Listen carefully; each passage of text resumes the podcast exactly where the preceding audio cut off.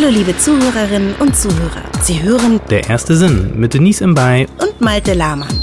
Begleiten Sie uns auf der Suche nach dem perfekten Klang. Präsentiert von der Hörregion Hannover. Viel Spaß. Hallo, liebe Zuhörerinnen. Denise und ich sind auf der Suche nach dem perfekten Klang. Das kann für jeden etwas anderes bedeuten und für manche Menschen bedeutet es, überhaupt wieder hören zu können. Wir haben viele Fragen zu diesem Thema und haben einen netten Gast eingeladen. Hallo Andreas Frank. Magst du dich uns und unseren ZuhörerInnen eben vorstellen? Ja, hallo auch von meiner Seite. Danke, dass ich heute hier sein darf. Mein Name, wie schon gesagt, ist Andreas Frank. Ich bin 44 Jahre jung, gebürtiger Hannoveraner und als Gründer einer Bildungsakademie bringe ich interessierten Menschen bei, ihre Büroproduktivität zu erhöhen. Ah, erzähl mal, wie heißt denn deine Bildungsakademie? Können wir Ja. gleich mal ein bisschen, dürfen, dürfen wir Werbung machen? Auch so ein Ja, bisschen. Schleichwerbung geht immer. Nein, Spaß beiseite. Ganz wie mein Name, Frank mit Nachname, ist das die Frank Academy, weil wir dann auch international tätig sind. Was machst du da alles so? Ähm, als Gründer ist es einerseits eine One-Man-Show, dass wir ein Netzwerk sind mit vielen Personen, dass wir im Prinzip hauptsächlich Trainings für hauptsächlich Mitarbeiter von Industriefirmen, aber auch für Studenten und Schüler bereiten, um letztlich ähm, im Leben ja, erfolgreicher durchs Leben zu gehen. Strategien, Tools, Werkzeuge zu erlernen, um letztlich auch persönlich Erfolg zu haben. Hat das auch was mit dem Hören zu tun? Mit dem Hören direkt äh, nein, aber es ist halt auch Aufklärungsarbeit, wo viele Leute immer denken, hm, das kann ich schon, das kenne ich alles und äh, vielleicht sind da doch ziemlich viele parallel zum Hören, wo sich viele Menschen, so denke ich, im ersten Moment gar nicht direkt damit beschäftigen. Du bist aber auch Autor eines Buches, in dem du dich sehr wohl mit dem Hören befasst. Magst du davon mal erzählen? Genau, ich habe ein Buch veröffentlicht mit Hilfe der Internationalen Hörstiftung, wo ich auch ehrenamtlich tätig bin. Darum geht es, das Thema Hören ja, breiter ins Bewusstsein zu bringen, weil ich denke, gutes Hören geht uns alle an, wenn wir kommunizieren. Und das ist einmal sicherlich auch für Hörgeschädigte wichtig, die schlecht hören. Aber ich denke, das Thema Hören, Kommunikation ist für jeden Menschen auf diesem Planeten wichtig. Insofern ist es nicht ein Thema für eine Randgruppe, sollte, sondern sollte halt komplett von allen, ich sag mal, die Basics, die fundamentalen Dinge verstanden werden. Du selbst bist ja hörgeschädigt und ähm, du trägst ein CI, also das Cochlea-Implantat, gleichzeitig auch ein Hörgerät. Meine erste Frage wäre, könntest du dir oder kennst du Leute aus der hörgeschädigten Community, so nenne ich es jetzt Sagt mal? man das so? Also ist, ist hörgeschädigt das der, also ich, ich frage jetzt wirklich, weil ich es nicht weiß. Also möchte Also- man so genannt werden oder gibt es beeinträchtigt oder Also ich bin persönlich da ziemlich offen. Ich sage auch immer, wir alle sind behindert. Insofern muss ich selber gerade überlegen, ob es jetzt schwerhörig oder hörgeschädigt heißt. Ähm, für mich ist es einfach wichtig, da sich mit dem Thema da auseinanderzusetzen. Insofern, wie ich jetzt genannt werde oder ähm, wie andere mich nennen, das ist mir im Prinzip persönlich egal. Du selbst hast hörgeschädigt eben verwandt, deshalb habe ich den Begriff aufgegriffen. Ähm, ich weiß zum Beispiel, dass ähm, der Begriff taubstumm ein Begriff ist, der nicht gerne gehört wird und auch zu Recht, denn wenn man nicht oder schlecht hört, bedeutet das nicht, dass man stumm ist. Denn, und darauf zieht auch meine erste Frage ab, abseits davon, dass man ja Hörschädigungen ähm, ja dass man die verändern kann, indem man ein CI einsetzt oder vielleicht ein Hörgerät bei der einen oder anderen Person. Das funktioniert auch nicht für alle. Gibt es ja auch ähm, Leute, die sagen, meine Hörschädigung oder mein Nichthören ähm, möchte ich nicht verändern, denn ich empfinde es als äh, wichtig auch zu sagen, dass man auch eine andere Sprache äh, sprechen kann, zum Beispiel die Gebärdensprache. Ist das was, was du nachvollziehen kannst? Bist du selber der Gebärdensprache mächtig oder kennst du Stimmen aus der aus, von Leuten, die hörgeschädigt sind oder gar nicht hören, die sagen, ich möchte kein CI? Ähm, viele Fragen, ich versuche die mal so nacheinander abzuarbeiten. Das ist meine Spezialität. Also erstmal, das ist mir auch ganz wichtig, weil du es ansprichst, ähm, respektiere jeden und auch jede Entscheidung. Für mich ist es ähm, auch jetzt hier diesen Podcast zu machen, um das Thema, um das Thema aufmerksamer zu machen, zu sensibilisieren und auch zu informieren. Das heißt, ähm, persönlich vielleicht auf mich, weil ich denke, dass ich ganz gute Erfahrung habe, dass ich äh, Glück und Pech hatte. Glück, mhm. normal hörend geboren zu sein und dann über viele Mittelohrentzündungen, auch viele Ohroperationen, wo dann ein Hämatom, ein Bluterguss sich gebildet hat, dann auf ein Ohr taub geworden bin und äh, ein paar Jahre quasi in der Taubheit, in der Stille verbracht habe, bis der Frust groß genug war, den Schritt zum CI zu wagen und, und damit auch sehr glücklich bin. Ich verstehe auch andere. Ich habe eine Freundin, die ist Gebärdendolmetscherin und mhm. natürlich ist das eine andere Kultur, eine andere Sprache, wo viele auch sagen, ich möchte in dieser Kultur bleiben, ich will gar kein CI. Das heißt, für viele ja, Lösungen gibt es Argumente für und dagegen. Und äh, ich denke, es ist wichtig, diese Argumente, das Wissen der breiten Masse verfügbar zu machen, dass jeder dann seine persönliche Hörentscheidung treffen kann. Erstmal möchte ich, Entschuldigung, erstmal möchte ich mich bei dir total bedanken, dass du da bist und uns von deiner ganz subjektiven Hörgeschichte erzählen möchtest. Und ich wollte dich nicht abschneiden, Malte. Also, ich wollte nur nachhaken, du meinst, auch bei dir war das ein Prozess?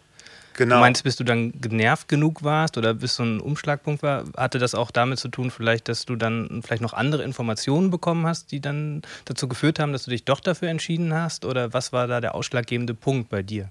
Wichtige Fragen. Also das ist auch ein Grund, warum ich hier bin, weil man liest oft ähm, beispielsweise anno 1998 ist das passiert, zehn Jahre später ist das passiert und dann habe ich mein CI bekommen. Also ich denke, jeder, der diesen Weg geht, der der durchläuft auch verschiedene Phasen, die bei jedem unterschiedlich sind. Also sicherlich von Frust, Angst, Schmerz, meine ersten wirklich auch Angstzustände. Oh Gott, ich habe ein Hörgerät. Jetzt mhm. lerne ich keine Frau mehr kennen und äh, oh Gott, wenn ich die knutsche oder wie auch immer. Und das waren alles Ängste, die sich als unbegründet herausgestellt haben. Und ähm, wie schon eben vorhin erzählt, ich habe durch eine ja, missglückte Ohroperation meinen mein linkes Ohr quasi verloren. Also ich bin links taub geworden und ähm, natürlich ist das extrem, extrem bitter, weil ich von einem Tag auf den anderen ähm, nicht mehr hören kann, also nur noch dann Mono höre. Das heißt, ich kann kein Stereo, keinen Raumklang mehr mitbekommen. Und wenn man dann im Krankenhaus äh, liegt und dann gleich, äh, ja, gleichzeitig den, ähm, den, ja, den Schwindel bekommt, weil man keinen Gleichgewichtssinn hat und mhm. dann gegen Wände läuft und ähm, ich bin jetzt mal so lopp und frei sage, das Krankenhauszimmer vollkotzt, dann, dann sind das Momente, wo man ja am liebsten im Boden versinken will. Und ähm, ja, das natürlich auch über die, die Jahre darauf, wo ich heute sage, warum habe ich so lange gebraucht, um mich dann für ein CI zu entscheiden, wo ich gesagt habe, hätte ich die Reise oder mich früher aufgeklärt und den Prozess früher gestartet, wäre ich, glaube ich, früher zu dem Punkt gekommen, wo ich für mich entschieden hätte, ja, ein CI ist für mich eine Möglichkeit, ähm, einfach wieder in das, ich nenne es jetzt mal normale Hörleben wieder einzusteigen. Mich berührt das total, dass du gesagt hast, ähm, dass du dein nicht mehr hören können, also diese missglückte Operation und auch das Taubheitsgefühl, wo da können wir später mal nochmal drauf zu sprechen kommen, dass das natürlich auch mit dem Gleichgewichtssinn und ähm, so zu tun hat, dass du das als so ähm, defizitär empfunden hast, dass du gedacht hast, du findest keine Freundin. Ne? Also das ist, glaube ich, vielleicht auch ein gesellschaftlicher Aspekt, den wir sehen müssen, dass eben Menschen mit Behinderungen oft so defizitär auch in unserer Gesellschaft dargestellt werden, dass wir das natürlich genau wie andere Diskriminierungsformen wie selber aufsaugen, wenn wir von diesen Diskriminierungsformen betroffen sind. Also ähm, das würde ich gerne einfach nochmal anmerken, dass mich das ganz berührt hat. Ja, danke. Ich glaube, es ist ein wichtiger Punkt, weil ich glaube auch jetzt, was ich ja vorhin gesagt habe und der Wahrheit entspricht, oh Gott, ich kriege jetzt keine Frau oder ich habe Angst, mich mit jemandem ähm, zu unterhalten. Das heißt, diese Angst, abgelehnt zu werden und auch, ich glaube, in letzter Instanz ist das die Urangst, auch vielleicht nicht geliebt zu werden. Und ich mhm. glaube, dieser Weg zum CI, und ich wurde auch ähm, 14 Mal am Ohr operiert, also das ist auch eine Ansage, immer eine Woche im Krankenhaus gewesen, Vollnarkose. Und es bedeutet ja auch ein Monat kein Sport und viele Mittelohrentzündungen noch zusätzlich dazu. Dass, das frustriert schon, wenn man nicht, äh, oder normalerweise mache ich viel Sport und dann immer wieder gehandicapt ist, auch im Job nicht Vollgas geben zu können und immer mhm. der Körper Zeichen setzt, zu sagen, stopp und nicht weiter. Und ich glaube auch, das anzuerkennen, auch die Gefühle wahrzunehmen und dann erstmal zu sagen, es ist gut, glaube ich heute zum Beispiel fest überzeugt, ähm, oder ich bin angstfreier, wo ich wirklich sage, auch ohne Hören kann ich ein schönes Leben führen. Und ich glaube, das ja. ist wichtig, weil genau mhm. was du sagtest, viele sind auch zufrieden in ihrer Gebärdensprache. Ich glaube, viele haben oder machen keine Entscheidung. Und das finde ich, also in erster Linie hat jeder oder ist jeder für sich selbst verantwortlich. Aber ich glaube, viele warten bis zu diesem Zeitpunkt ab, beispielsweise, wenn sie immer schlechter hören, hören, hören, mhm. wenn es irgendwann beispielsweise nur noch eine Alternative und dann ist es für mich keine Alternative mehr, dann gibt es nur noch den Punkt Cochlea-Implantat oder gar nichts. Mhm. Und für mich ist es wichtig, halt proaktiv, und das ist, glaube ich, auch wichtig, proaktiv mit einer Sache zu beschäftigen mhm. und dann auch proaktiv eine Entscheidung zu treffen. Für oder gegen was. Das ist auch ganz wichtig, mhm. dass das auch jeder entscheiden kann. Das ist ein super wichtiger mhm. Punkt, dass man sich wirklich, dass die Entscheidung getroffen werden sollte. Ja. Also entweder dafür oder dagegen. Und du hast ganz richtig gesagt und auch aus deiner subjektiven Erfahrung heraus geschildert, dass das natürlich dass man das ja erstmal begreifen muss. Was passiert mit mir? Gerade, also auch als Person, die vorher gehört hat und dann durch die Operation das Hören verloren hat, ist es vielleicht nochmal etwas anderes als jemand, der gehörlos geboren wird. Ich weiß nicht genau, aber auch da sind ja Entscheidungsprozesse ähm, notwendig. Und die wirklich selber zu treffen und zu sagen, ich stehe zu meiner Gehörlosigkeit oder ich stehe zu meinem CI oder zu meiner Hörhilfe, ähm, das ist, glaube ich, der wichtige Punkt ich glaube, super wichtig. Und was du sagst, Entscheidung treffen, das ist so wichtig. Und viele Leute sagen, ja, ich entscheide aus dem Bauch heraus und ich entscheide intuitiv. Und das finde ich auch wichtig, dass man auch im Bauch heraus entscheidet und sich vorher informiert. Weil wenn ich vorher noch nie oder ich gehe zum ersten Mal zum Arzt und er sagt, operieren oder nicht operieren und ich entscheide aus meinem Bauch heraus, dann ist das oft einfach auch eine Bauchentscheidung, die mit der Situation gar nicht direkt zusammenhängt, sondern ich glaube, wenn man sich viel mehr mit dem Thema beschäftigt, und dieses Beschäftigen ist ja ein Prozess, der zu mehr Klarheit bewusst und unbewusst führt oder führt. Und deswegen denke ich auch, ist dann eine Bauchentscheidung heraus, und das ist wichtig, nachdem ich mich informiert habe, ich glaube, machtvoller und für einen, für eine Persönlichkeit dann auch richtiger, mhm. als wenn man direkt ohne Wissen entscheidet. Du hast von 14 Operationen ähm, erzählt gerade. Ja. Und sind die in Zusammenhang mit dem CI gewesen, diese Operationen, oder sind die unabhängig davon passiert? Die waren unabhängig. Also ich habe ähm, quasi als, als Jugendlicher nie so Probleme gehabt, weil ich viel Sport gemacht habe. Aber letztlich sind äh, viele Mittelohrentzündungen bei mir das Resultat einer Belüftungsstörung. Mhm. Das ist ganz allgemein darauf zu führen, dass ich eine Allergie habe, Hausstauballergie. Und als ich dann äh, im Studium aufgehört habe, wieder richtig viel Sport zu machen, habe ich halt viele Mittelohrentzündungen gehabt. Und dann mhm. war natürlich auch äh, die Studentenwohnung äh, mit Teppich etc. auch nicht so sauber als. ich kann es mir richtig vorstellen, ganz ja. viel Altglas in der Küche. Genau. Keiner wusste, wie der Staubsauger genau, funktioniert. Genau. Also ich musste so viel lernen, dass das Putzen manchmal zu äh, kurz ja, gekommen ja. ist. Und äh, ja, auch, auch Dummheit und äh, auch Ignoranz, wo ich gesagt habe, ich war krank und bin trotzdem feiern gegangen, habe mhm. mir lieber Antibiotikum reingeworfen und dann kam halt ein Arzt, sicherlich auch vielleicht Glück oder Pech, der gesagt hat, okay, es gibt eine Schallschwerhörigkeit. Das heißt, ähm, zum Trommelfell kommt es an und über die drei Gehörknöchelchen wird es nicht so gut übertragen. Aber das kann man ändern, indem man ein kleines Titanstück einsetzt. Dann operieren wir das doch mal schnell. Und ich habe leichtsinnig mit 21 Jahren gesagt, okay, machen wir einfach mal wo ich heute gesagt habe, es ging um 10 Dezibel, ähm, dafür würde ich mich nicht operieren lassen. Mhm. Und dann okay, ist es einmal nicht so ganz geklappt, dann nochmal operieren, dann das andere Ohr, ach, das machen wir auch. Klassischer Kunstfehler. Oh es, es, ist ein klassischer Kunstfehler und ich, ich verstehe auch beide Seiten. Das ist genau das gleiche, wenn man zum Bäcker geht, der sagt, das Brot ist gesund, der Bauer sagt, die Milch ist gesund und wenn ich zum Operateur gehe, der sagt halt, ja, operieren ist die Lösung und das ist auch sicherlich ähm, aus seiner Sicht korrekt und ähm, spiegelt auch manchmal wieder, dass es nicht immer einfach ist, eine Entscheidung zu treffen, weil man geht zu einem Arzt, erwartet auch, dass es eine und ist ja auch eine Respektperson, die auf ihrem Gebiet sehr gut ist und nichtsdestotrotz ähm, gleichzeitig auch den gesunden Menschenverstand und auch zu überlegen, ist das, was der Arzt vorschlägt, auch die richtige, ich nenne es mal jetzt Diagnose und dann auch der richtige Weg, eben jetzt fehlen mir die Worte, mich kurieren zu lassen oder auch eben nach, nach einem gewissen Standard behandelt zu werden. Hattest, hattest du zu dem Zeitpunkt schon eine Hörhilfe? Weil du von 10 dB sprichst, also Das äh, kann ja auch schon einschränkend sein. Zu dem Zeitpunkt noch nicht. Also da habe ich immer 10 Dezibel gehört beim Tennisspielen oder auch manchmal, dass Kollegen gesagt haben, ähm, ah, Andreas ein bisschen laut, aber gleichzeitig... Ähm, Wie ein bisschen laut? Das habe ich nicht verstanden. Ja, wenn manchmal schon im Nachhinein, dass äh, wenn ich mit Freunden so im Raum gesessen habe, dass sie mir gesagt haben, Andreas, ein bisschen leiser sprechen. Aber gleichzeitig habe ich auch oft gemerkt, dass ich durch meine Lautstärke, deswegen, dass ich eine klare, laute Stimme hatte, sei es auch im Beruf oder auch im Kollegen, sei es beim Präsentieren, dass es doch gut ankam. Auch bei den Frauen und auch im Job, wo ich immer gesagt habe, klare Stimme, ähm, da tritt einer dominant auf.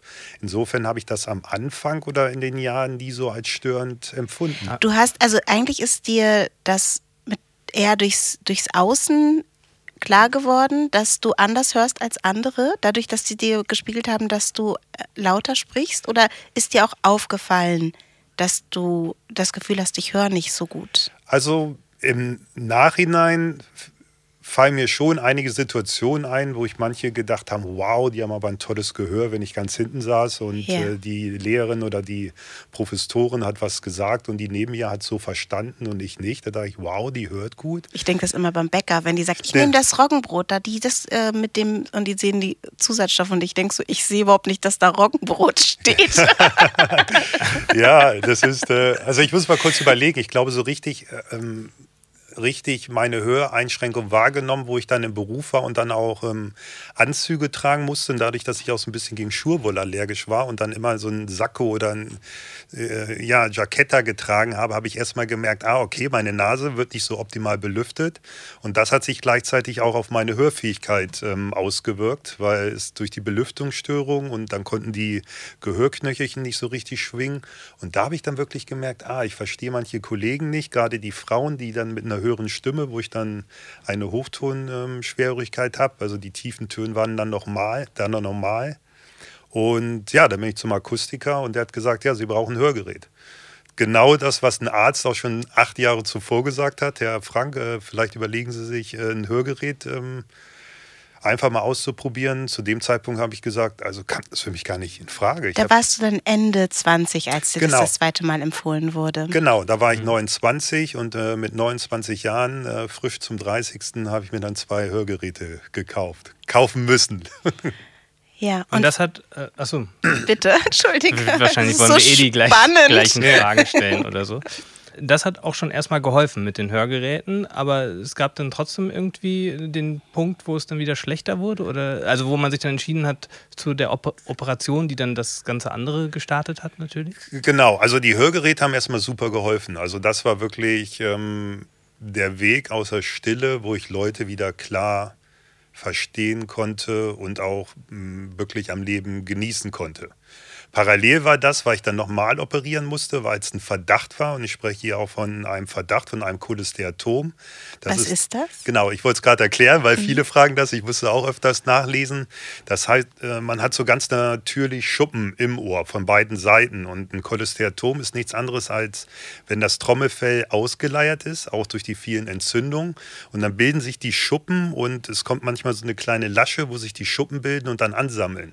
Mhm. Und dann wird das teilweise Erbsen Erbsen, na, Erbsen nicht, aber vielleicht am Anfang Reiskorn und ähm, es breitet sich immer aus. Und da ist das natürlich die Gefahr, dass dann die Gehörknöchelchen ähm, beeinflusst werden und das muss operiert werden. Und damals hat man halt gesagt, okay, dann schneiden wir mal das Ohr auf. Das war so der Klassiker.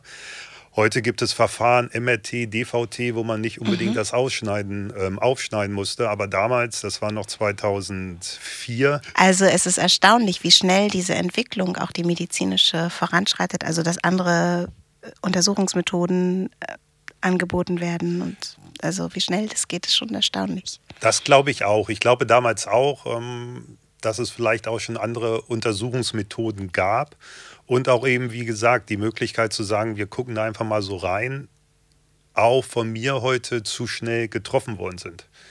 Also es ist natürlich äh, schwierig. Der Arzt sagt natürlich sofort, ja, das machen wir.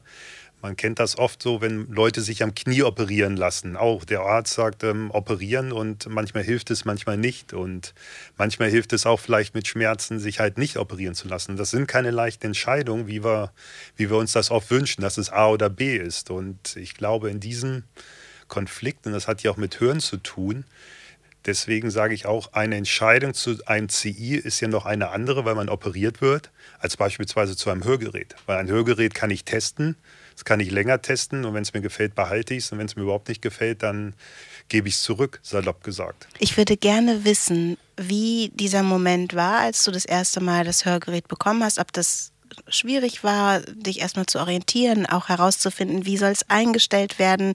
Konntest du das gut formulieren und wurde dir der Weg in, du hast gerade gesagt, der Weg aus der Stille, war der einfach oder war der schwierig? Also für mich war der, glaube ich, ähm, sehr einfach im Nachhinein, weil ich auch eine sehr gute Akustikerin hatte, die mhm. auch gesagt hat, wir probieren jetzt mal drei verschiedene Geräte aus. Die können sie einfach mal eine Woche tragen. Und da habe ich schon gemerkt bei den Geräten, ja, ähm, unterschiedlicher Sound. Das heißt, äh, teilweise auch mit der gleichen Einstellung der Geräte nehme ich doch dann den Sound anders wahr, den Klang, aber auch, dass ich manche Leute besser verstehe. Auch manchmal von der Ferne oder auch aus der Nähe. Und für mich ist das immer so ein Prozess, so denke ich auch, okay, ich brauche Minimum drei verschiedene Geräte das ist das für mich das Grobe. Dann kann ich selektieren, weil wenn ich nur ein Gerät habe, dann, dann habe ich keine Entscheidung. Und bei zwei Geräten habe ich oft ein Dilemma, A oder B, welches nehme ich jetzt?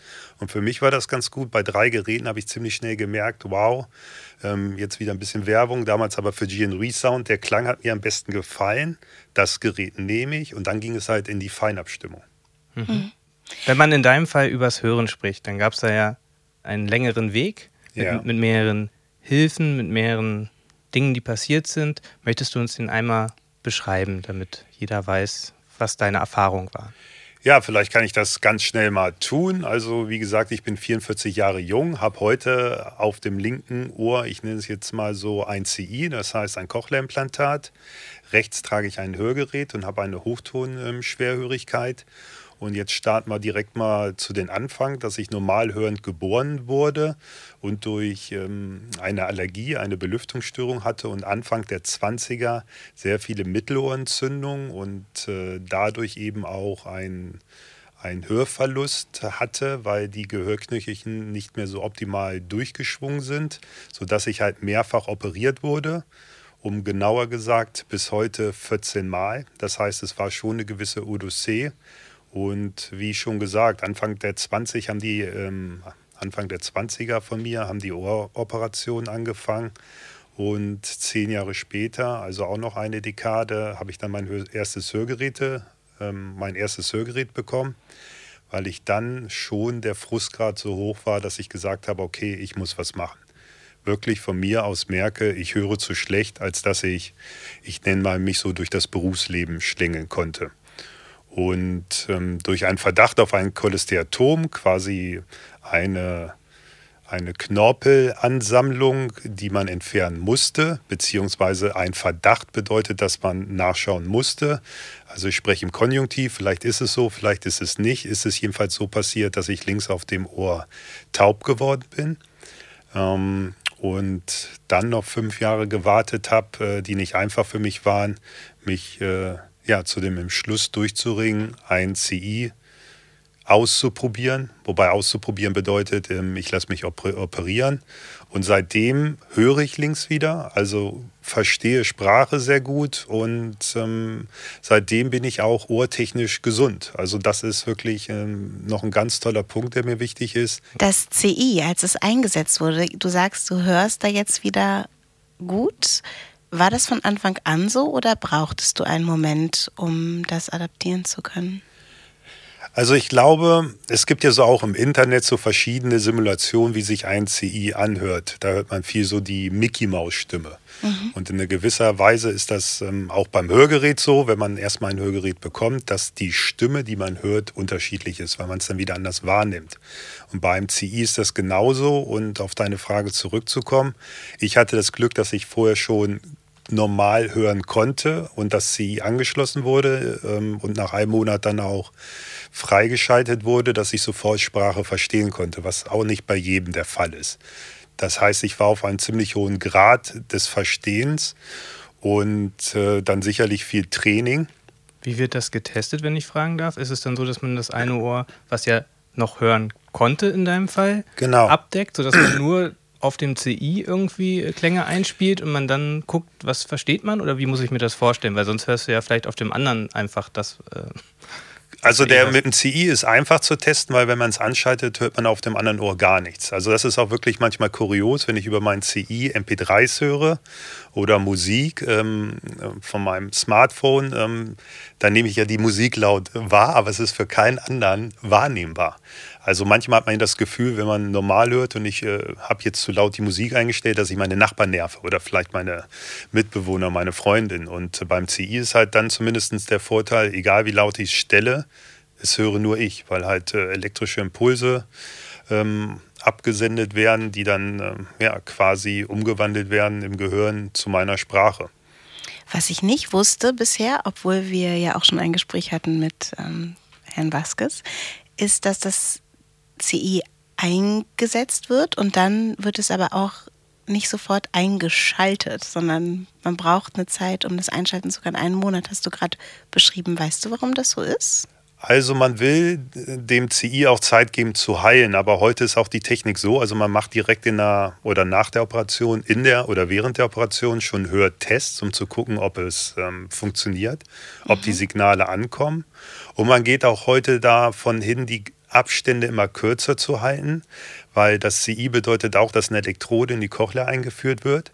Und man geht davon oder heute dahin, die Abstände zu verkürzen, teilweise nach ein paar Tagen schon das CI einzuschalten, weil man einfach sagt, wenn man einen Monat wartet, äh, kann, auch, kann es passieren, dass sich Narben bilden mhm. und das Gehör dann nicht so gut erhalten bleibt, das Restgehör.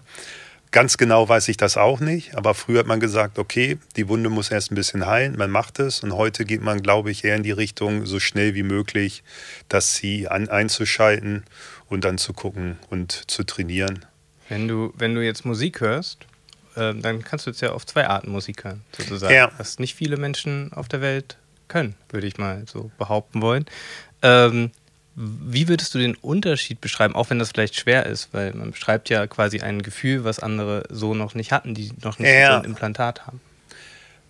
Es gibt einen Unterschied, wenn ich beispielsweise die Musik nur auf dem CI höre.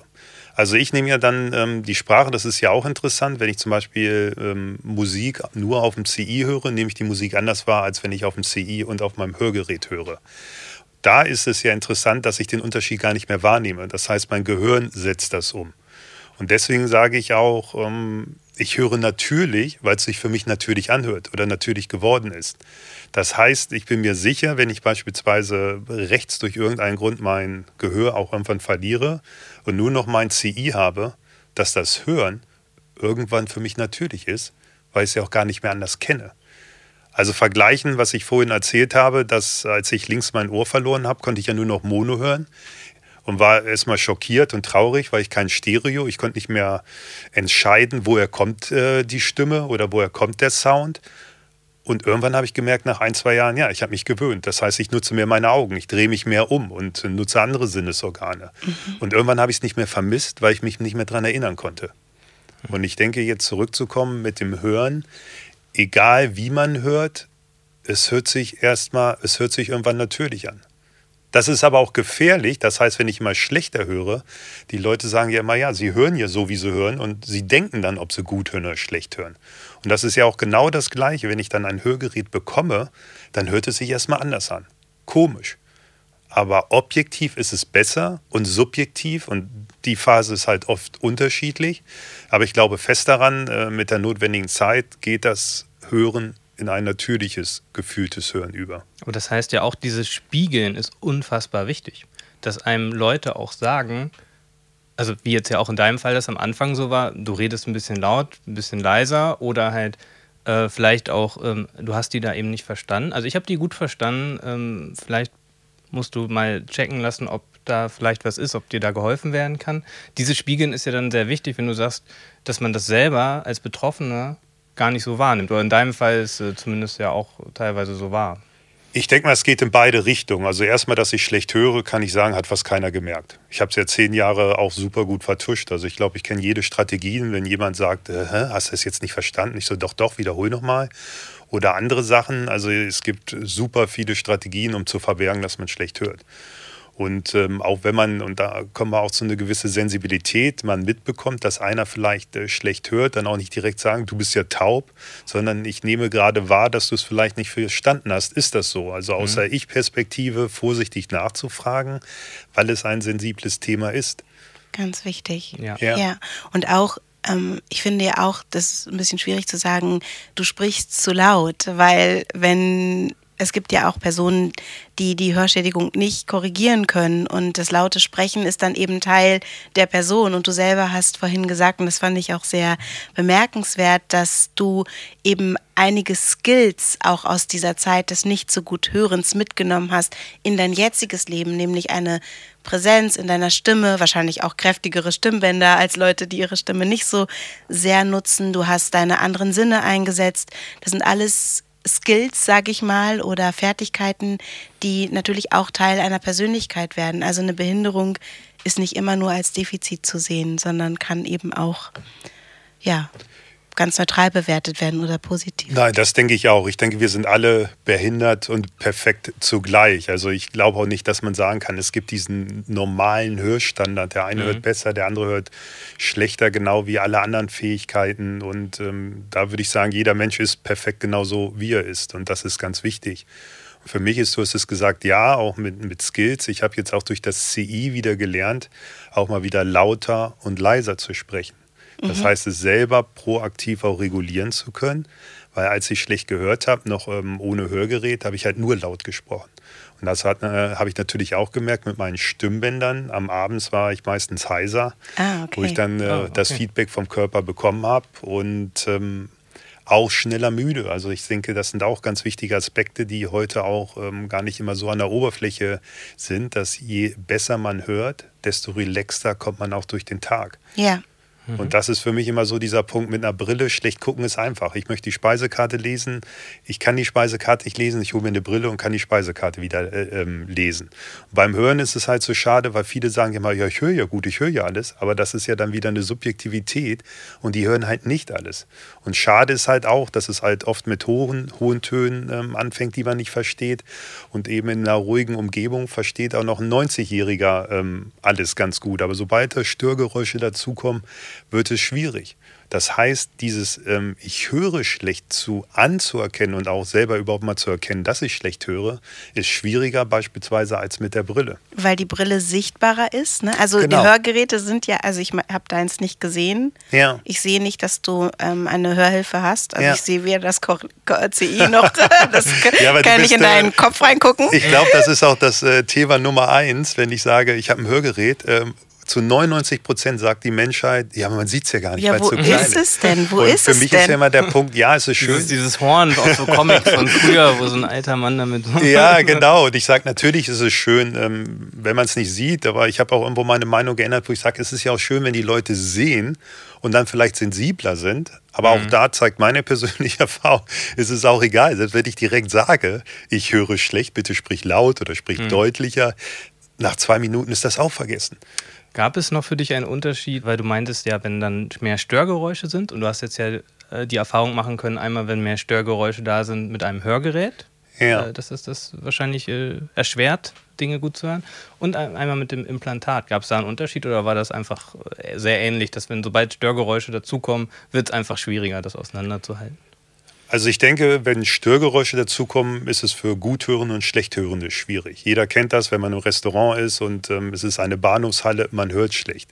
Das heißt, äh, für mich, erster Punkt ist, ein optimales Gehör auf beiden ähm, Ohren zu haben. Das heißt, als ich an einem Ohr taub war und ähm, nur auf einem Ohr dann gehört habe, ist es halt schwierig. Wenn mir jemand was ins taube Ohr geflüstert hat, habe ich natürlich nicht verstanden.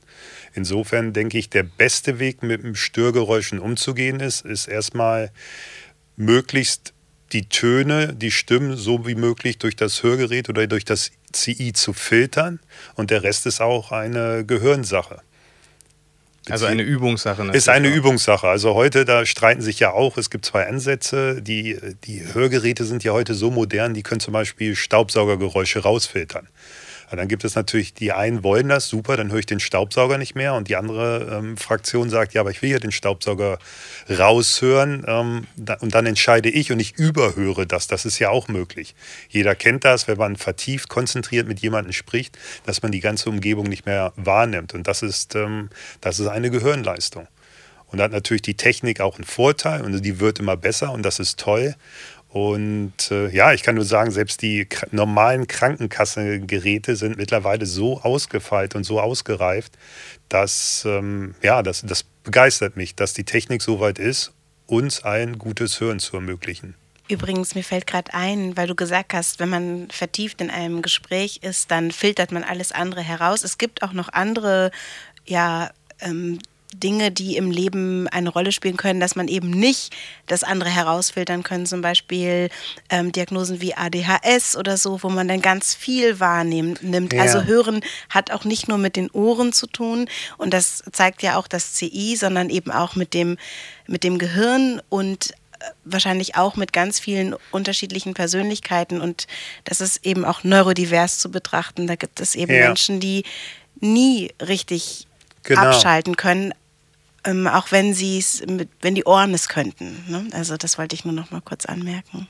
Ja, es ist vielfältig und ähm, es ist wichtig, sich da halt ein bisschen zu informieren und auch mit Leuten zu sprechen, weil das sind alles so kleine, ich nenne es jetzt mal Goldnuggets, kleine, kleine Wissenshäppchen, die einem helfen können, selber für sich die beste Entscheidung zu treffen. Ich freue mich gleich auf, noch auf eine Frage von dir. Ich glaube, dass wir auf jeden Fall noch mal in diese Technikgeschichte gehen können, weil yeah. du hast vorhin über Apps gesprochen, aber ich wollte vorher, weil wir gerade bei Neurodiversität und beim Hören sind und bei das Zwischenmensch, ups, Zwischenmenschliches ähm, bedingt, was können denn Menschen tun, die, denen du zum Beispiel sagst, weil du gerade gesagt hast, wenn ich erzähle, ich höre nicht so gut oder erzählt habe, dass sie das nach zwei Minuten vergessen haben. Wie kann man denn jemanden, der nicht so gut hört oder ja eine Hörschädigung hat, entgegentreten, um, um es der Person einfacher zu machen? Was hättest du dir gewünscht? Also ich glaube, es ist ganz wichtig, ähm, das Hören auch mit Verstehen, Zuhören, Hinhören zusammenhängt. Was bedeutet das? Vielleicht höre ich es auch akustisch, aber ich verstehe nicht, was der Person sagt. Zum Beispiel, wenn ein Chinese auf mich zukommt und irgendwas sagt, dann höre ich da zwar die die Laute oder Kannst die Worte, also die schöne Stimme, ja. aber ich verstehe nicht, was er sagt. Kannst du kein Chinesisch? Nein, ich kann kein Chinesisch. Ne? Werde es auch nie können. Und das ist, was ist Nein, denn aber jetzt ist auch Englisch oder das ist, äh, wie gesagt, das ist, ähm, manchmal würde ich wünschen, Chinesisch zu können, weil es eine tolle Sprache ist. Für mich ist es halt wichtig, äh, manchmal versteht man es ja auch und überhört es, weil man mit den Gedanken ganz woanders ist. Oder manchmal sagt jemand auch was und man hört es und versteht es auch, aber überhört es, weil man jetzt gerade vielleicht auf die Person keine Lust hat. Und insofern ist es ähm, sensibilisiert, auf die andere Person einzugehen. Das fängt schon an, einmal auch zu gucken, wo trifft man sich vielleicht? Trifft man sich in der Bahnhofshalle oder lieber in einem Café, wo es ein bisschen ruhiger ist? Also man hat proaktiv die Möglichkeiten, auch in einem Auto zu sitzen. Wenn jemand auf einer Seite schlecht hört, dann eben genau die Person im Auto zu platzieren, wo sie eben bestoptimals hört, auch im Restaurant. Und das sind alles Sachen, die kann man im Vorfeld klären und auch in der Kommunikation zu sorgen, wenn man mit sechs Leuten am Tisch spricht ähm, oder sitzt, dass man nicht jeder quer kunterbunt durcheinander spricht, sondern dass man da vorher vielleicht kundtut und das ist vielleicht auch insgesamt für die ganze Gruppe harmonischer im Nachhinein, dann wirklich zuzuhören, wenn einer spricht. Ja, toll. Das ist, das ist etwas, was ja. ich mir zu Herzen nehme. Ich spreche ganz viel dazwischen. Ja. Und ähm, ich glaube auch, wenn man jemanden gegenüber ist, der eine Hörschädigung hat und eben nicht so optimal eingestellt ist wie du mit deinen mit deinen Hörhilfen, dass man eben der Person noch ins Gesicht schaut, dass sie die Möglichkeit hat, eventuell ähm, auch von den Lippen zu genau, lesen. Wie war das bei dir mit den ganzen Masken? War das für dich Ich meine, du hörst nee, wahrscheinlich relativ ja. gut äh, alles so auch, aber war das auch noch so ein, so ein, Faktor? Also einmal klar, man sieht den Mund nicht mehr, das ist für manche dann schwieriger, aber auch ja. wenn das dann so ein bisschen so klingt, also manchmal ist das ja so, wenn man so eine dickere Maske hat. Also für die Masken war für mich, äh, dadurch, dass ich jetzt nicht auf Lippenlesen abhängig bin und das auch nicht kann, war es natürlich schon so, wenn ich dann beispielsweise beim Bäcker war und ähm, die Person nuschelt mich dann so ein bisschen an oder ich nehme das dann als Nuscheln mhm. wahr, da höre ich dann, merke ich schon, okay, ähm, liegt es jetzt an mir oder an einer anderen Person? Fakt ist, ich verstehe es nicht, dann frage ich nach. Und ja, das sind auch so Punkte, wo auch die Verkäuferin, du sagtest ja bereits, dass man sich vielleicht mal in die Augen schaut. Und ein bisschen ist das ja ähm, in unserer Gesellschaft auch, dass man sagt, man spricht mit vollem Mund und lässt den anderen gar nicht mehr ausreden oder hat die eigene Antwort schon parat, ohne dass der andere zu Ende gesprochen hat. Also es geht, das sind alles so Themen, was erstmal nichts damit zu tun hat, ob man gut hört oder schlecht hört. Ich nenne es jetzt mal eine gute Kinderstube einfach, wo es einfach Kommunikations, ich, ich sage jetzt auch nicht Regeln, aber vielleicht Hinweise oder Tipps gibt, wie man generell besser kommunizieren kann. Mir geht es auch so, dass ich ähm, Leute, die eine Maske aufhaben, nicht so gut verstehe. Also ich glaube, ich weiß nicht, ob das, ähm, also ich habe ja, auch die Erfahrung. Mir auch so, deswegen ja. habe ich nochmal äh, angesprochen, weil ich halt auch so, ja, gerade wenn das äh, natürlich dickere Masken sind und die Person vielleicht selber auch noch nuschelt und ein bisschen leise spricht, dann wird es echt, dass man manchmal denkt, äh, was, was ja, hast du gerade gesagt? Ja, aber wichtig ist halt einfach nachzufragen auch. Ich habe das gerade so und so verstanden. Ist ja auch generell eine, auch eine einfache Technik, in einfach in den eigenen Worten wiederholt, was der andere gesagt hat. Das klärt ja auch gleich, ähm, ob man es so verstanden hat. Dafür ist es auch wichtig, dass das Thema eben nicht schambesetzt ist, was es ja, ja ist. Ne? Also das mhm. hast du ja auch aus deiner Erfahrung geschildert als junger Mann, dass es dir nicht so angenehm war, sagen ja. zu müssen, ich höre nicht so gut, genau wie andere Dinge eben auch manchmal unangenehm sind zu erzählen, aber es muss sich niemand dafür schämen, wie er oder sie hört oder sieht oder sich bewegen kann. Ja. Und es sollte ganz selbstverständlich Teil unserer Gesellschaft sein und es sollten sich die Menschen auch trauen dürfen zu sagen, ich brauche jetzt in diesem Fall einfach mal deine Aufmerksamkeit und könntest du bitte einmal deutlicher sprechen oder. Genau, es muss sich auch, ich finde auch, muss sich auch niemand dafür schämen, wenn er sagt, ich habe mir das überlegt, aber ich lehne diese Technik ab. Ich möchte ja. das nicht. Ich äh, möchte kein Implantat haben. Ich möchte nicht so eine OP machen. Ich, ich gehe anders durchs Leben und das ist auch lebenswert und, und auch schön. Dafür da muss sich auch niemand, also es ist jetzt nicht so, dass man, nur weil man weiß, es gibt da diese äh, Hilfen, ja. man, ich finde nicht, dass man das Leuten aufdrängen sollte, die sich dann schon dagegen entschieden haben, aber natürlich aufklären, dass es das gibt, denke ich, ist natürlich schon sinnvoll, auch bei Leuten, die es vielleicht nicht wissen. Ja, auf jeden Fall. Also zwei Punkte. Ähm, jeder ist so, wie er ist und ähm, das meine ich ehrlich, dann halt eben auch perfekt. Und zum Beispiel Selbstvertrauen wird ja oft in unserer Gesellschaft mit ich bin stark und hier und so, bla bla bla. Für mich ist Selbstvertrauen in sich Selbstvertrauen dann ist das ja, ich vertraue mir selbst und das ist Stärke. Und das finde ich dann eben auch gut, wenn Leute sagen, ähm, ich möchte so durchs Leben gehen und das respektiere ich. Und das ist ganz wichtig, dass man halt nicht jemanden aufdrängt, irgendwas zu machen. Aus dieser Entscheidung heraus entwickeln sich ja auch eben andere Kulturen, wie du es vorhin auch schon beschrieben hast. Ja. Zum Beispiel die ähm, Gebärdensprache, die eine wunderschöne Sprache ist, die ich leider nicht spreche. Yeah. Und ich glaube, dass es für uns auch total wichtig ist, also sozusagen Chinesisch ist eine tolle Sprache, die yeah. lernenswert ist. Die Gebärdensprache ist auch eine tolle Sprache, die lernenswert ist. Und, ähm, Sprachen in dem Fall. Ja. Es gibt ja. äh, nicht nur eine. Das war auch etwas, was mich ein bisschen verblüfft genau, hat, weil ich dachte, wie toll wäre es, wenn es eine Universalgebärdensprache geben würde. Das würde ja quasi alle Leute, die das können, auf der Welt verbinden. Aber was ich äh, verstanden habe, es gibt mehrere. Ja, also, ich weiß, es ja. gibt äh, zum Beispiel Finnisch, äh, die finnische Gebärdensprache unterscheidet sich von ja. der deutschen und es gibt auch Dialekte. Zum Beispiel in Köln ähm, bedeut, äh, wird bezahlen, glaube ich, irgendwie mit so äh, ja. auf die Hand geklopft, glaube ich. Ich weiß, weiß es nicht. nicht ja. Oder ähm, genau, und in, in München wird die eine Hand gehalten und die andere wird wie so eine Karte, wie eine EC-Karte über die Hand gezogen. Ja. Ähm, also das gibt auch im deutschen Dialekt Dialekte, in der Gebärdensprache. Aber ich wollte nur kurz einmal anmerken, es ist nicht nur eine interessante Sprache für Gehörlose, sondern es ist auch eine spannende und interessante Sprache für Hörende. Also, ne, dies Ja, ich, ich sehe das ein bisschen globaler, weil wir können ja auch sagen, lerne ich Englisch oder Französisch. Ja. Und ähm, du meintest gerade, wenn wir alle eine Universalspreche weltweit sprechen, dann finde ich das einerseits schön. Auf der anderen Seite macht das ja auch unser Leben auf, aus, dass man verschiedene Kulturen hat. Ich ja. fahre in den Urlaub dahin oder ich fahre in ein anderes Land und ich ähm, möchte eine andere Kultur einfach mal eintauchen. Und vielleicht bleibe ich auch da. Deswegen finde ich immer Gebärdensprache ja, nein, ähm, wie jede Kultur auch. Manche entwickeln sich, manche gehen zurück. Es ist ein lebender Organismus, manches mhm. stirbt ab, manches äh, blüht auf. Also das, das ist Leben, das ist Natur. Und insofern ähm, ist es natürlich auch nicht einfach, wenn ich Eltern habe und vielleicht äh, bin ich der Gebärdensprache mächtig und ich äh, kriege jetzt einen kleinen Sohn und muss entscheiden, ähm, sorge ich für meinen Sohn um ein CI oder nicht, äh, ist schwierig. Und ähm, ich, wie gesagt, jedes Elternteil, die müssen für ihre Kinder entscheiden, keine ja. einfache Entscheidung. Und da kommen wir immer wieder auf den Punkt zurück. Ich sage aufklären, aufklären, aufklären und dann eine Entscheidung fallen, eine bewusste Entscheidung, und das ist so wichtig. Und ich glaube, wenn das schon allein auf unserem Planeten dieses Bewusstsein und mit Achtsamkeit gepaart einfach viel mehr angegangen wird, dann lösen sich ganz viele Probleme und auch Diskussionen einfach in Luft aus. Wo auf. würdest äh, du jemanden, der jetzt vielleicht selber vor so einer Entscheidung steht, oder für wen anders, du hast es eben angesprochen, die Entscheidung vielleicht äh, treffen muss. Was sind die besten Kanäle für eine Aufklärung? Ich, ich sage einfach mal, jeder Kanal der geht und jede Person ist ähm, meistens auf einen Kanal bezogen. Natürlich ist das persönliche Gespräch super, weil man über Gefühle etc. sprechen kann. Aber mein Ziel war es ja auch, ähm, das Wissen gebündelt auf einer Aufklärungsinternetseite www.einfach-dazugehören.de wiederzugeben oder in einem Buch, weil viele Leute eben auch gesagt haben, ja, ich bin noch nicht so internetaffin, ich hätte gern noch ein Buch, was ich lesen kann.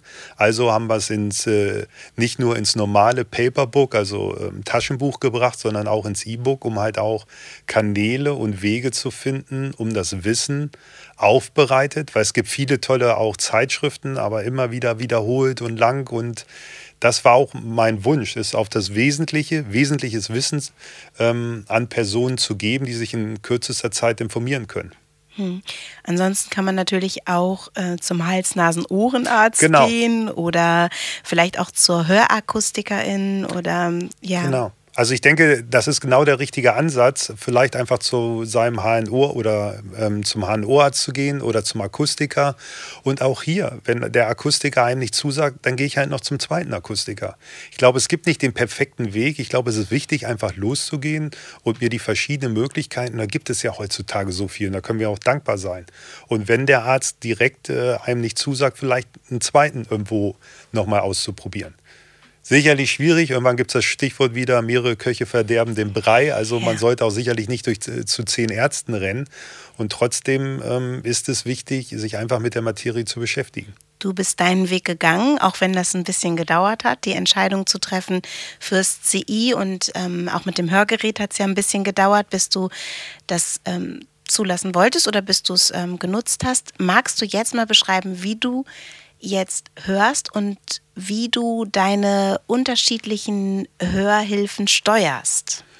Ähm, also ich höre die Frage, wenn ich gefragt werde, wie hörst du, ich kann damit nur oder ich kann nur antworten, ich höre normal. Also ich nehme das alles als normal wahr und ich bin aus der Fraktion, ich habe das Glück, dass ich meine, sicherlich mein Hörgerät und mein CI über meine App steuern kann.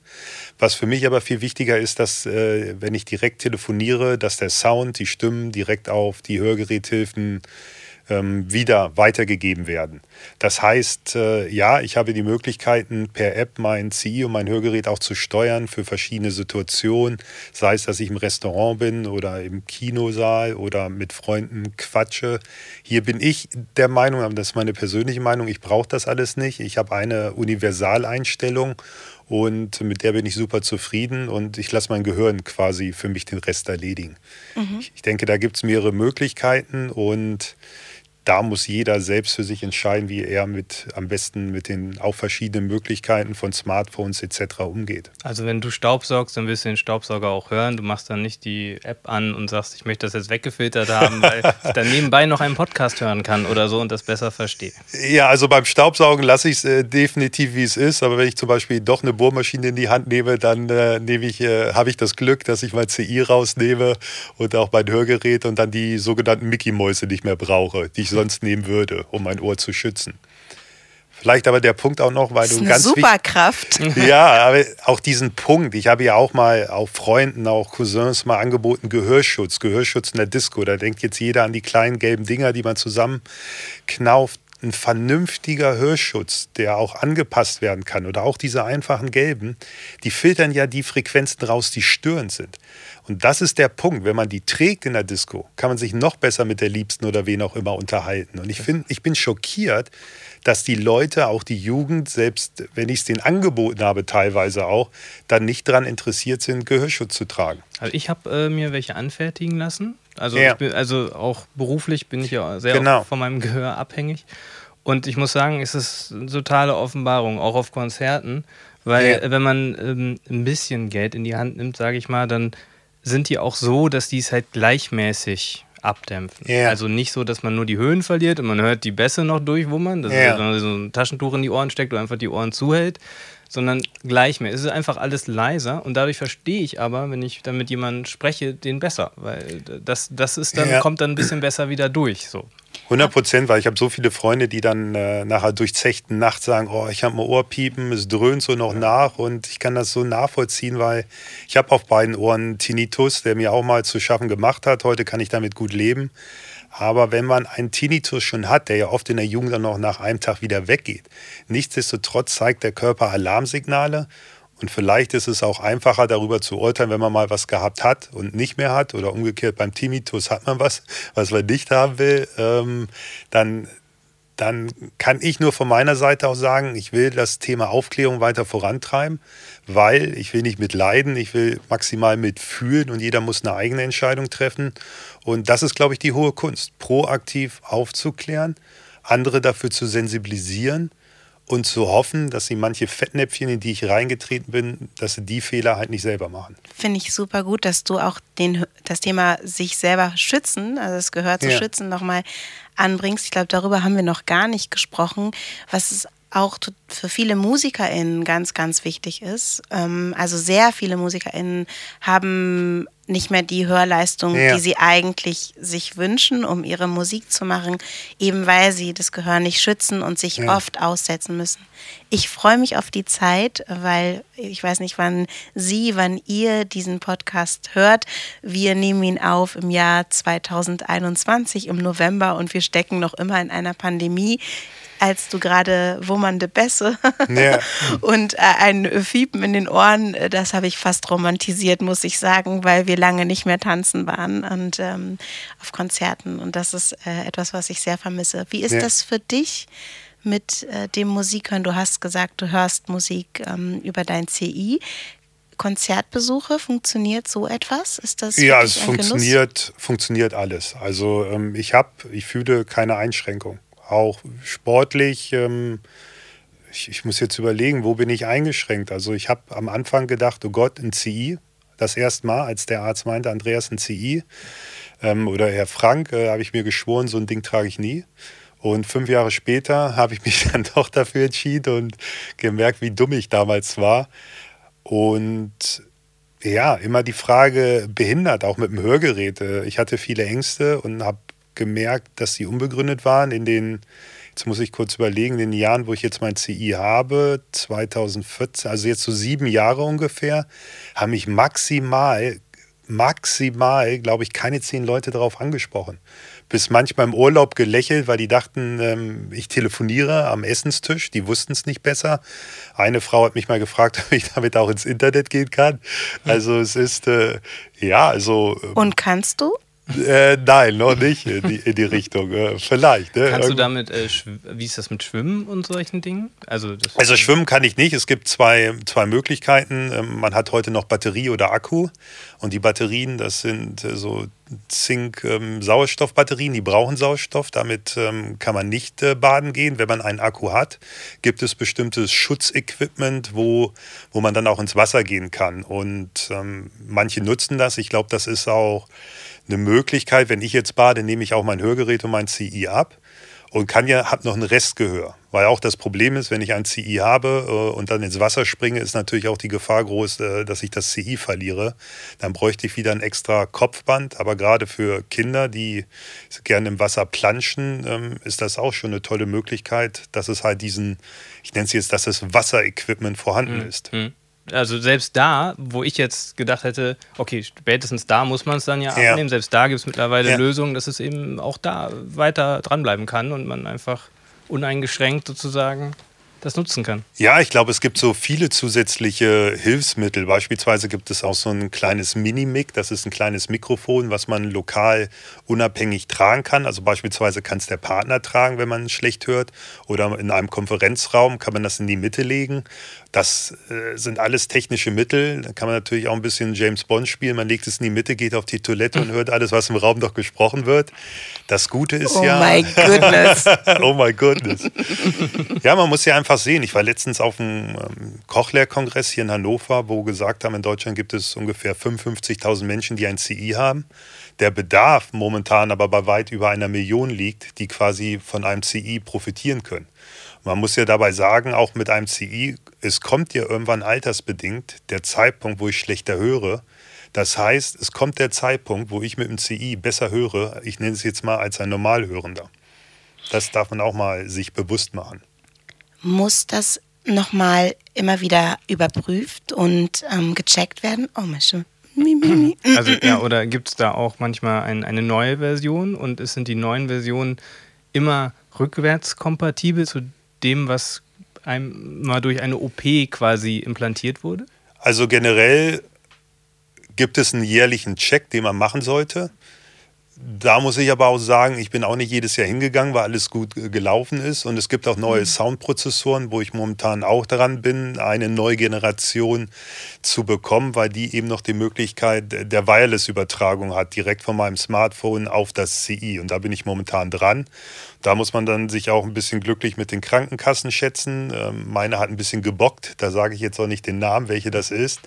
Da, da muss man dranbleiben. Und ich kann nur jedem empfehlen, wenn die Krankenkasse das äh, beim ersten Mal ablehnt, einfach dran zu bleiben und den Mehrwert, äh, den das neue CI dann hat, auch wirklich plausibel zu, zu nennen. Und es ist die Aufgabe der Krankenkasse zu begründen, warum man es ablehnt.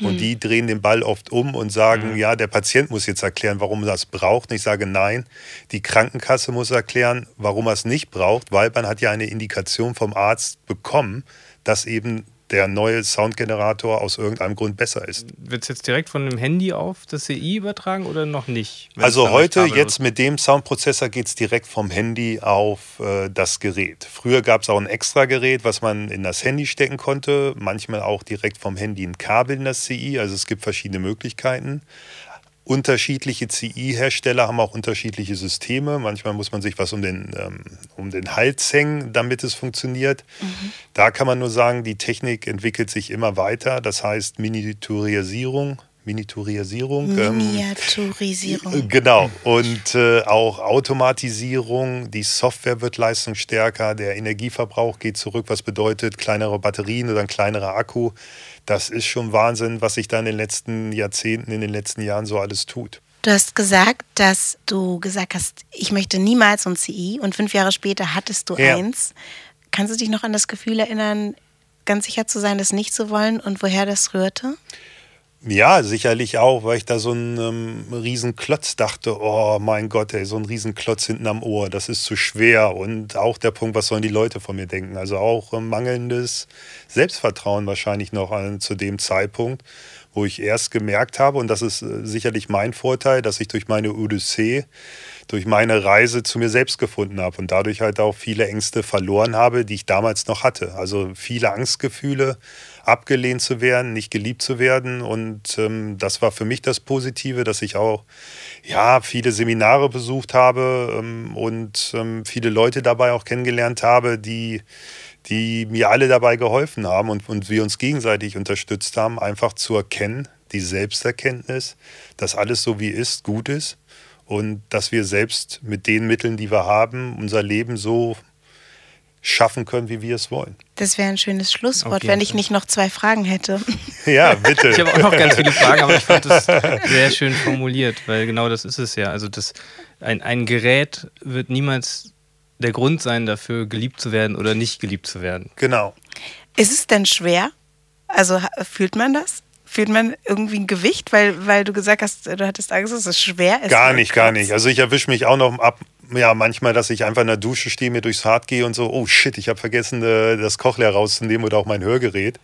Und dann schnell in die Trocknungsbox. Ich nehme das überhaupt nicht wahr. Also es ist wirklich vom Gewicht her und ich nehme das auch nicht wahr und ich gucke auch nicht mehr früher, vielleicht in den ersten Wochen, oh, wie regieren die Leute.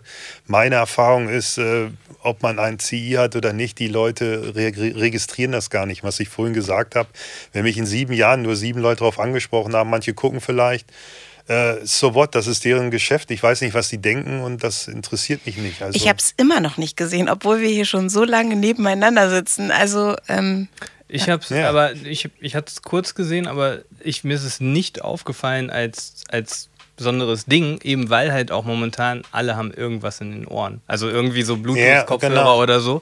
Und das ist, sieht man so häufig, da macht man sich gar keine Gedanken mehr. Also jetzt in meiner Welt zumindest. Wie ist es denn, wenn du angesprochen wirst? Du hast gesagt, es gab sieben Male. Ist das, war dir das unangenehm oder war das eher ein Gefühl von, ah, cool, ich kann drüber sprechen, denn es ist ähm, ja, ich fand das eher positiv, weil Leute mutig waren, interessiert, einfach ihre Neugierde zu befriedigen. Und äh, da bin ich immer offen. Also generell auch ein offener Mensch und ähm, jeder, der Interesse hat, wie bei jedem Thema. Ich finde das toll. Es gibt ja diesen schönen Spruch, äh, wer fragt, äh, macht sich vielleicht für einen kurzen Augenblick zum Narr.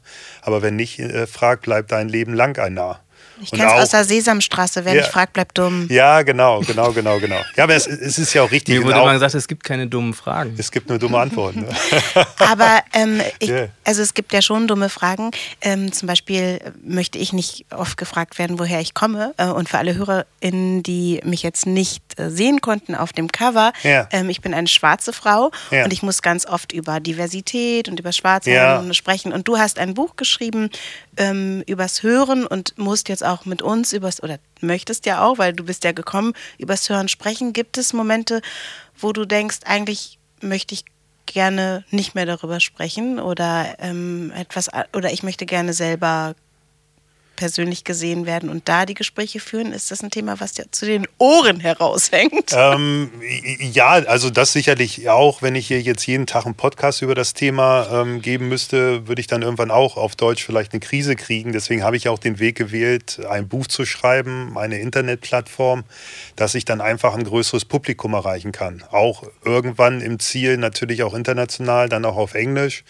Und das ist das Schöne. Also ich gebe ja auch viele Trainings, auch äh, bei Firmen etc. Und ich merke auch, wenn ich ein Training x-mal gebe, irgendwann wird es für mich auch langweilig und ich will ein neues Thema angehen. Und ähm, ja, ich glaube, wir haben alle mal die Situation, dass uns irgendwas zu den Ohren raushängt, im wahrsten Sinne des Wortes. Und dann tut es auch mal gut, in die Stille zu gehen, im wahrsten dann, Sinne des Wortes. Mhm. Ich habe noch eine Frage und das ist auch eher wieder bisschen technisch. Ich kenne es halt von Mikrofonen. Es gibt elektrische Geräte, die quasi Elektroimpulse oder Wellen oder Radiowellen, was auch immer, verschicken, wie jetzt, was man kennt vom Handy. Wenn das ich jetzt mein Handy jetzt hier neben äh, ja. halten würde, dann würde es auch wahrscheinlich irgendwann ein Störungsgeräusch geben, wenn ich eine SMS empfangen würde oder senden würde. Ist es beim Hörgerät oder beim Implantat, gibt es das auch?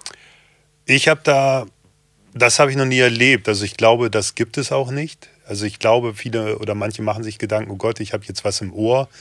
Sendet das jetzt irgendwelche Wellen oder Frequenzen oder irgendwelche Störsignale aus? Ähm, kann ich nicht beurteilen. Ich denke, die Medizingesetze sind so vertieft heutzutage, dass wenn man sein Handy ans Ohr hält, glaube ich, um ein Vielfaches schädlicher ist, als wenn man ein Hörgerät hat. Äh, nee, so war es nicht gemeint. Das, das, das denke ich auch auf jeden ja, Fall. Ja. Sondern nur, bist du schon mal irgendwo lang gegangen und dann hat es auf einmal angefangen irgendwie zu fiepen oder hast du da irgendwas empfangen, sage ich mal, was von außen einfach so ein elektrischer Störungsimpuls war, den du dann aber empfangen hast darauf sozusagen. Muss ich überlegen, fällt mir nichts ein, kann ich mich nicht dran erinnern. Glaube ich, nee, verneine ich. Mhm. Ich habe noch eine andere Frage, keine technische Frage, sondern eine persönliche. Du hast erzählt, dass du dich ganz viel auch mit dir selbst befasst hast, mit Achtsamkeit, ähm, Selbstfindung über ja. Workshops. Glaubst du, dass das auch durch diese Erfahrung des auf einmal nicht mehr hören zu können, ähm, angestoßen wurde? Ist das ein Weg, den du gegangen bist, deshalb oder glaubst du, den wärst du sowieso gegangen? Ich glaube oder ich weiß, ich war unzufrieden in meinem Leben. Und ich habe mich auf den Weg gemacht, ohne zu wissen, wohin ich muss, einfach loszugehen, um mich selbst zu finden.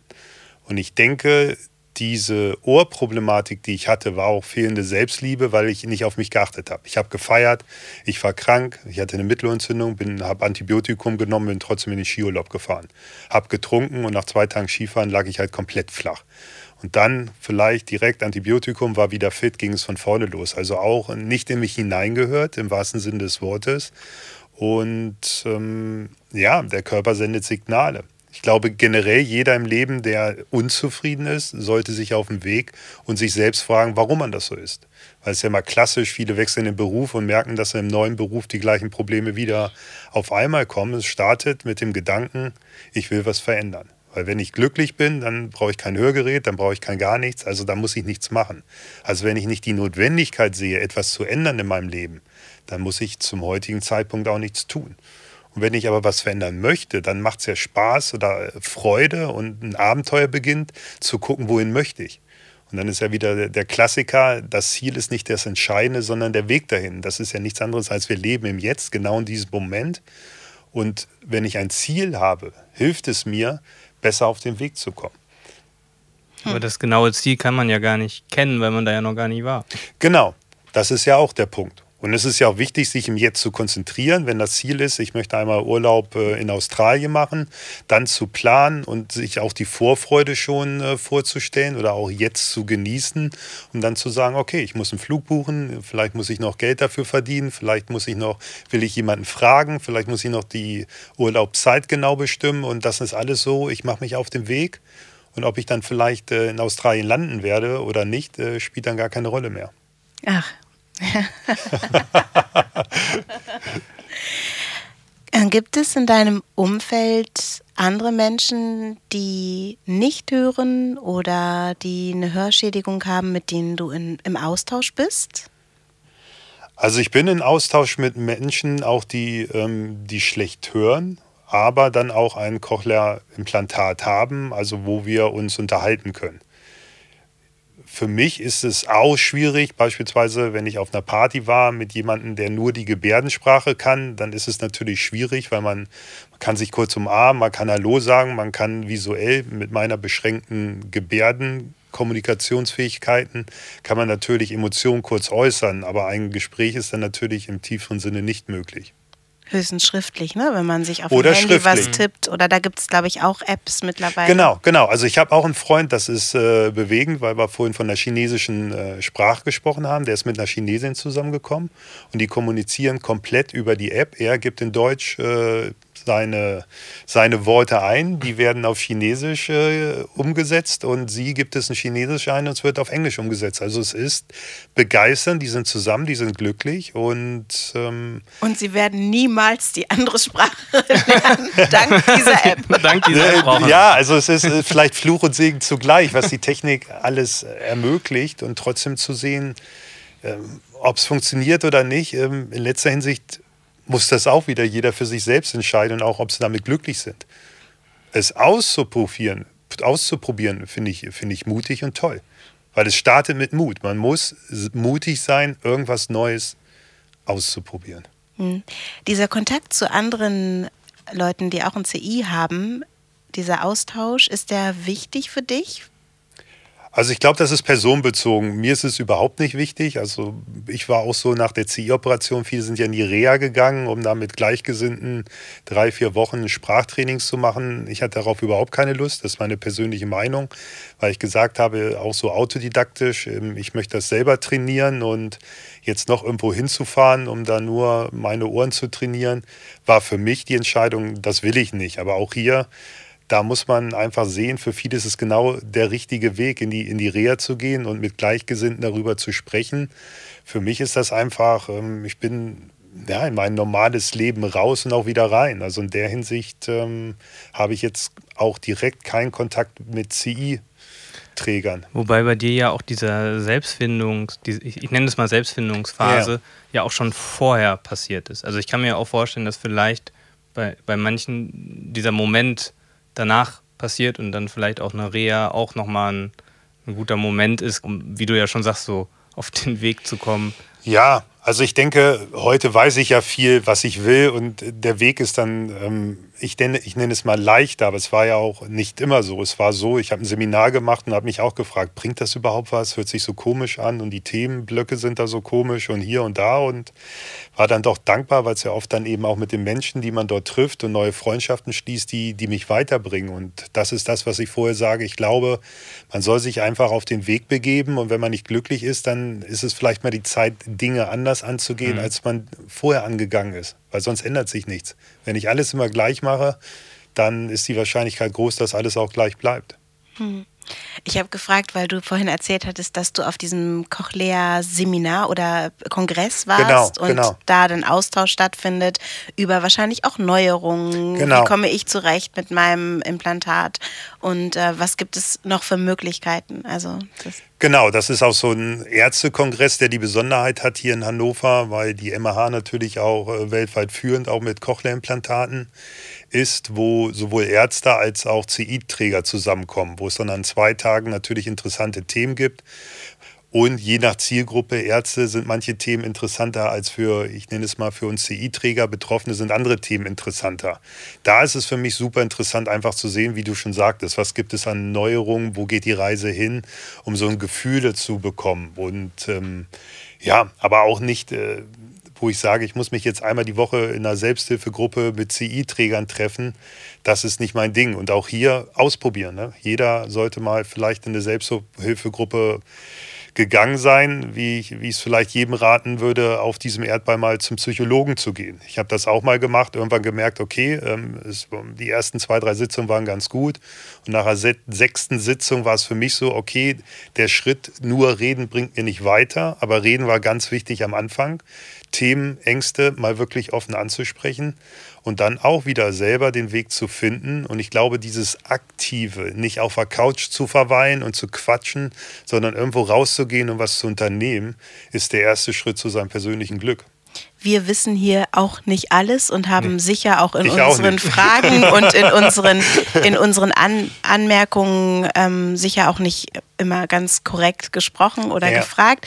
Ähm, aber was ich ganz toll finde, ist, dass wir Themen angesprochen haben, wie jetzt zum Beispiel auch die Therapie.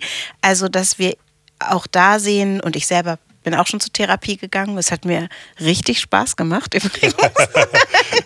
das sind eben auch Dinge, die ähm, enttabuisiert werden sollten. Und gerade wenn man in einer schwierigen Situation ist, und es kann eine schwierige Situation sein, wenn man eben nicht ausreichend hört. Du hast vorhin, oder ausreichend hört ist auch nicht richtig gesagt, wenn man eben so hört, dass es einen Stress. Du hast vorhin ja. einmal beschrieben, dass das auch ermüdend war für dich. Ähm, und ich kenne das von mir auch, dass ich bin ja jemand, die nicht gut sehen kann. Ich äh, finde das auch sehr anstrengend und gerade im Winter, wenn es schnell dunkel wird, ja. ähm, merke ich, dass meine Konzentration nachlässt und ich ähm, dann auch oft kaputt bin von dieser Extraleistung, die ich erbringen muss.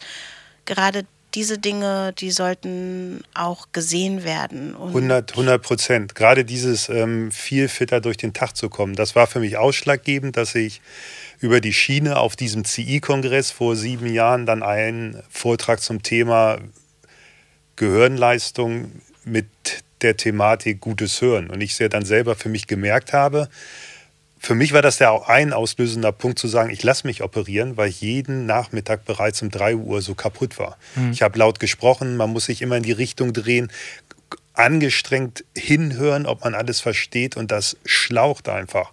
Und dann später zu sehen, jetzt in der Retro-Perspektive, so heute, wo ich einfach sage mit meinem CI, ich höre wieder viel, viel, viel besser.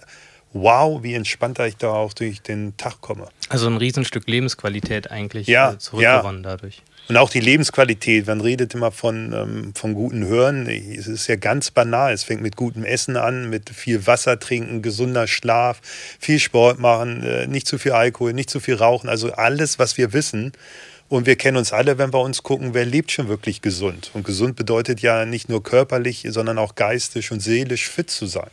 Und ich glaube, wenn man äh, wirklich auch dann gesund ist äh, und für ein gutes Hören sorgt, ja, dann ist es die besten Voraussetzungen, ein zufriedenes, glückliches Leben zu führen.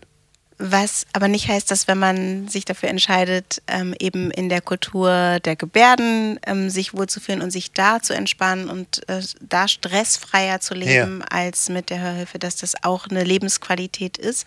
Wichtig ist auch für alle, die eben ohne Einschränkungen durchs Leben gehen, sich klarzumachen, welche Herausforderungen dann eben Menschen mit Behinderungen im Alltag haben und eben diese Herausforderungen zu minimieren, indem wir als Gesellschaft da entgegenkommend sind. Also, dass wir Räume schaffen, in denen das Hören angenehm mhm. ist für ja. alle. Ich achte da immer sehr drauf, wenn ich in irgendwelchen Konferenzräumen bin, ja. zum Beispiel.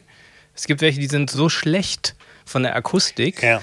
dass ich denke so, das kann doch nicht sein, dass man hier in, ein, ein, in einem Ort, wo jetzt möglichst viele Leute gut miteinander sprechen sollen, an einem großen Tisch, ja. dafür so einen Raum gewählt hat, wo keine Akustikpaneele oder irgendwas dran ja. sind, wo alles sehr halt. Ich denke, also wenn ich hier drei Stunden mit Leuten sprechen soll, dann gehe ich hier völlig gestresst und fertig raus. Ja. Und dann will ich mir gar nicht vorstellen, wie das bei Leuten ist, die da ein bisschen beeinträchtigt sind und für die es dann noch schwerer ist. Ja. ja, und auch in Schulen zum Beispiel. Also da auch SchülerInnen haben natürlich ein Recht darauf, in Ruhe lernen zu können und in Räumen, in denen das Hören für alle ja. möglich ist. Und das ist, sind lauter Orte, an denen wir uns tagtäglich aufhalten, wo in Büros, in Großraumbüros, eben auch in Schulen, wo auch darauf geachtet werden sollte. Ja. Also zwei Dinge will ich noch sagen, weil ihr spricht mir da aus dem Herzen. Einmal, ich uns unterteils in Hören und Verstehen.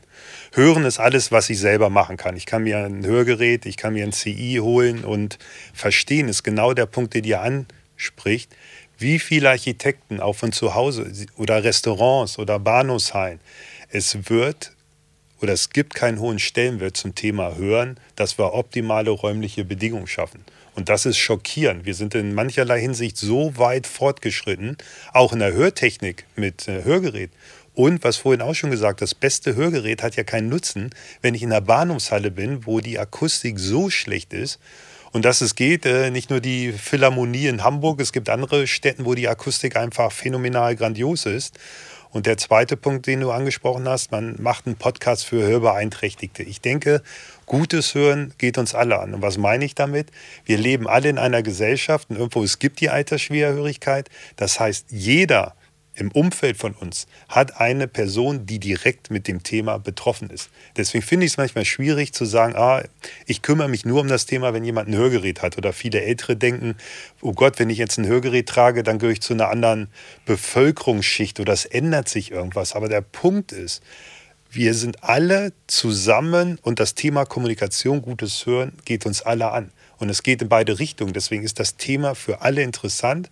Und unter diesem Aspekt finde ich es auch manchmal noch schockierend, wie wenig Aufklärungsarbeit oder wie wenig Bewusstsein über das Thema in unserer Bevölkerung ist.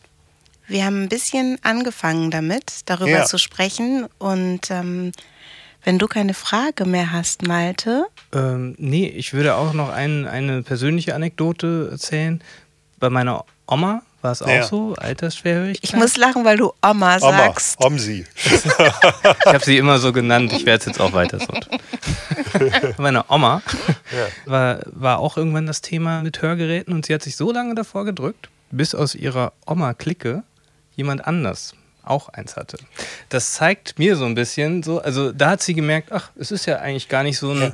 so ein Tabu. Ich bin dann ja nicht auf einmal die Alte Genau. Oder äh, so. Und dann war es okay. Und dann ja. das und, auch. Und, und noch eine Anmerkung, Anmerkung, weil du sagst, es ist so wichtig. Weil das Problem ist ja, wenn ich in die Altersschwerhörigkeit reinkomme und irgendwann immer schlechter höre und ich mir dann ein Hörgerät gönne, dann ist es manchmal zu spät, weil das Gehirn dann die Signale, die dann, die Töne, die dann auch super verstärkt ankommen, nicht mehr wahrnehmen kann. Das heißt, es ist wichtig, frühzeitig damit anzufangen. Und es ist auch wichtig zu wissen, dass es nicht nur alte Menschen betrifft, sondern, sondern auch junge auch, Menschen betreffen ja, kann. Starten bei der Geburt. Also die ganze Palette der Menschheit, ich nenne das jetzt mal so, jede Altersgruppe ist betroffen. Ja, ich hätte mir halt auch da gewünscht, dass es da bei ihr innerlich nicht dieses Tabu gegeben hätte, sondern Ja. dass sie gesagt hat, nö, ich, ich brauche das und dann bin ich halt die Erste und, Ja. und, bre und breche den Zirkel auf dafür.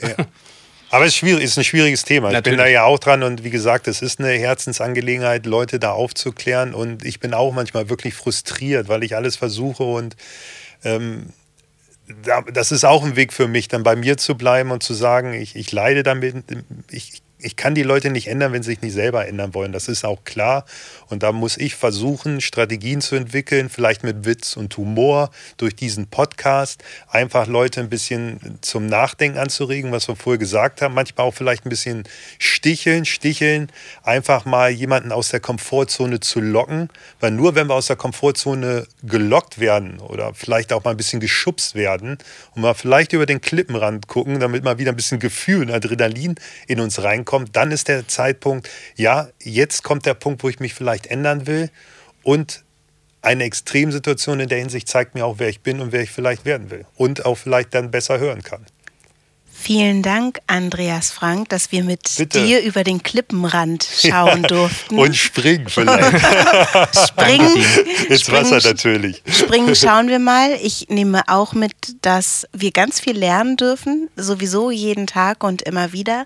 Und so ein persönlicher Einblick in eine Geschichte ist natürlich ein ein ganz, ganz, eine ganz tolle Möglichkeit zu lernen. Ähm, ich werde mich auch der Gebärdensprache ein bisschen mehr widmen. Das ist etwas, worauf ich Lust habe. Ja. Und äh, dann vielleicht auch Chinesisch. Schön. Ja, danke, dass du hier warst und danke für das tolle Gespräch. Ja, bitte, immer wieder gerne.